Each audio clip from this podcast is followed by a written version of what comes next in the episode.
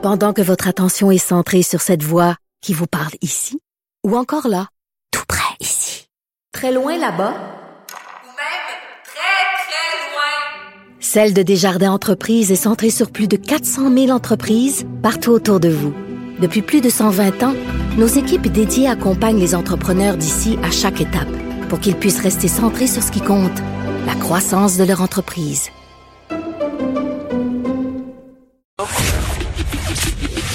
Le, commentaire de Danny Saint-Pierre, un chef pas comme les autres.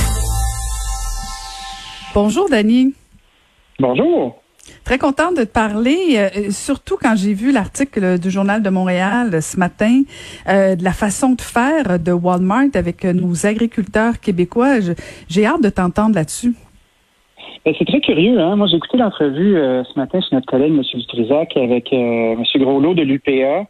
Mm-hmm. J'ai trouvé ça vraiment insidieux comme façon de, fonctionner. Euh, puis pour mettre les gens en contexte, euh, une variation qui peut aller jusqu'à 6,5% euh, du prix d'achat des produits. Donc, euh, Walmart, pour ne pas les nommer, on lance un petit ballon pour être capable de pouvoir aller percevoir des frais aux distributeurs, et ces distributeurs-là ben, refilent la facture à nos agriculteurs.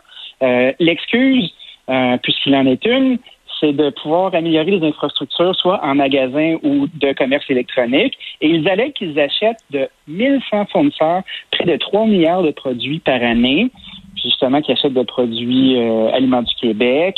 Mais moi, je trouve que nos pauvres agriculteurs, là, ils sont encore vers le pays.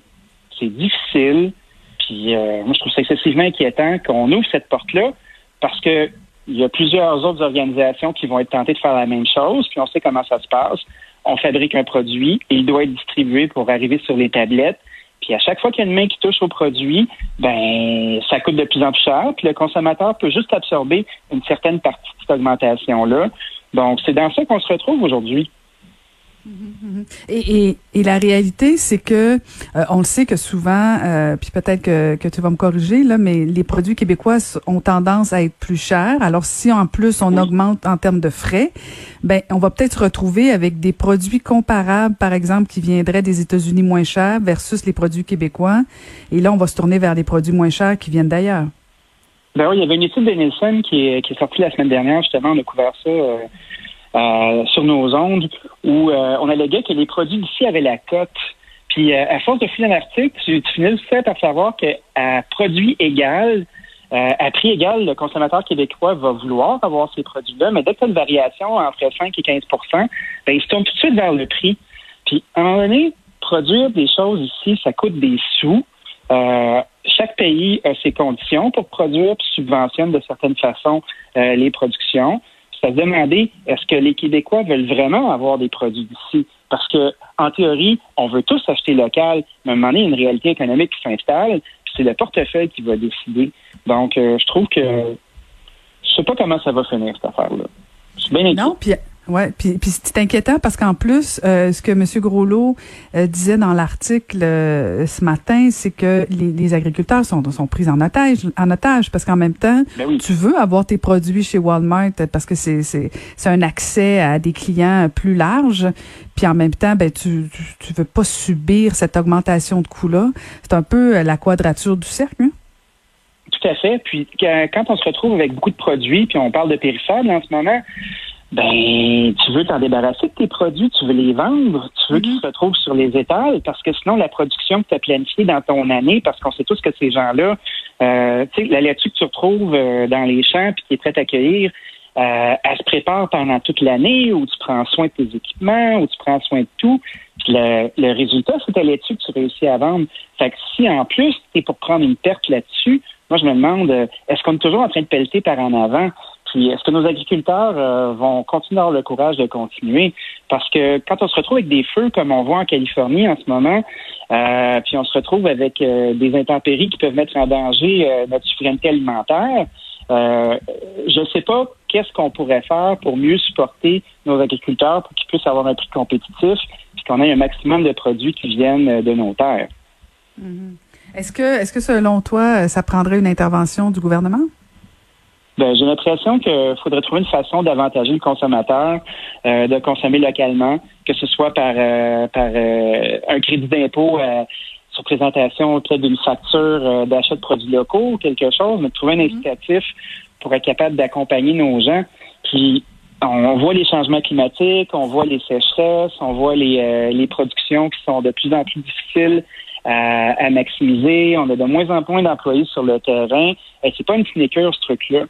Euh, je me demande comment on va être capable d'avoir plus de stock, puis comment on va pouvoir encourager aussi la relève. Euh, il y a beaucoup de, jeunes en ce moment qui travaillent avec leurs parents. Euh, on essaie de leur, dire, ben continue la tradition familiale. Ça fait sept générations qu'on a la ferme. Puis là, ben, les, jeunes, ils sont pas cons là. Ils regardent ça puis ils se disent, bon, si je veux compétitionner, il va falloir que je fasse grossir la ferme, que je réhypothèque, que je me rééquipe. C'est du capital qu'on fait juste pelleter par en avant. Puis c'est qui qui finit pour payer pour ça? Ben, c'est ces gens-là qui opèrent, qui ont de la difficulté à se chercher un salaire. Fait que, oui, oui, c'est bien beau les produits québécois, mais nos citoyens ont envie de vivre, puis ont envie d'être mhm. prospères, puis c'est peut-être pas le chemin idéal.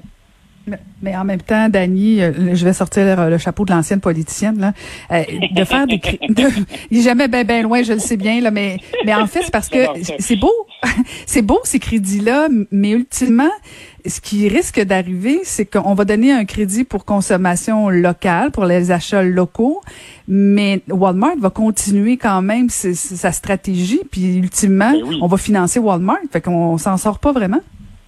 Tout à fait. Mais ça, ça, finit par être euh, un consommateur qui doit être sensibilisé aussi. Mhm. Dès que tu choisis de mettre ton dollar à quelque part, ton dollar, il devient politisé. Tu fais un choix. Tu fais un choix qui est conscient ou inconscient, mais tu finances une organisation qui, elle, a une politique d'achat. Fait que, si tu décides de mettre tes sous euh, dans une énorme compagnie euh, qui, a, souvent plus de revenus que le PIB d'un petit pays pour continuer à ce qu'il puisse s'approvisionner puis prospérer, ben ça, déjà, c'est une clé, puis il y, a une partie dans ça qui se passe dans l'éducation.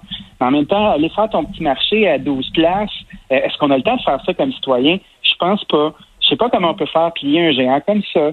Euh, on a M. Lamontagne, qui est notre ministre de l'Agriculture, qui, euh, qui a justement fait une requête là, ce matin pour être capable de, poser la question, à savoir, ben, avec le bureau de la concurrence, est-ce qu'on est capable de faire quelque chose?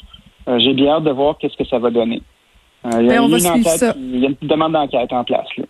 Oui, ben c'est ça, au bureau de la concurrence. Euh, très hâte. On va suivre ça attentivement. Merci infiniment, Dani. Euh, bonne fin de semaine et au plaisir de se reparler. Et, et, moi, j'en profite pour remercier toute l'équipe, bien sûr, Frédéric Mockel, Sébastien Laperrière, merci beaucoup. Geneviève sera de retour dès lundi prochain. Et encore une fois, merci d'avoir été fidèle au poste et bonne fin de semaine.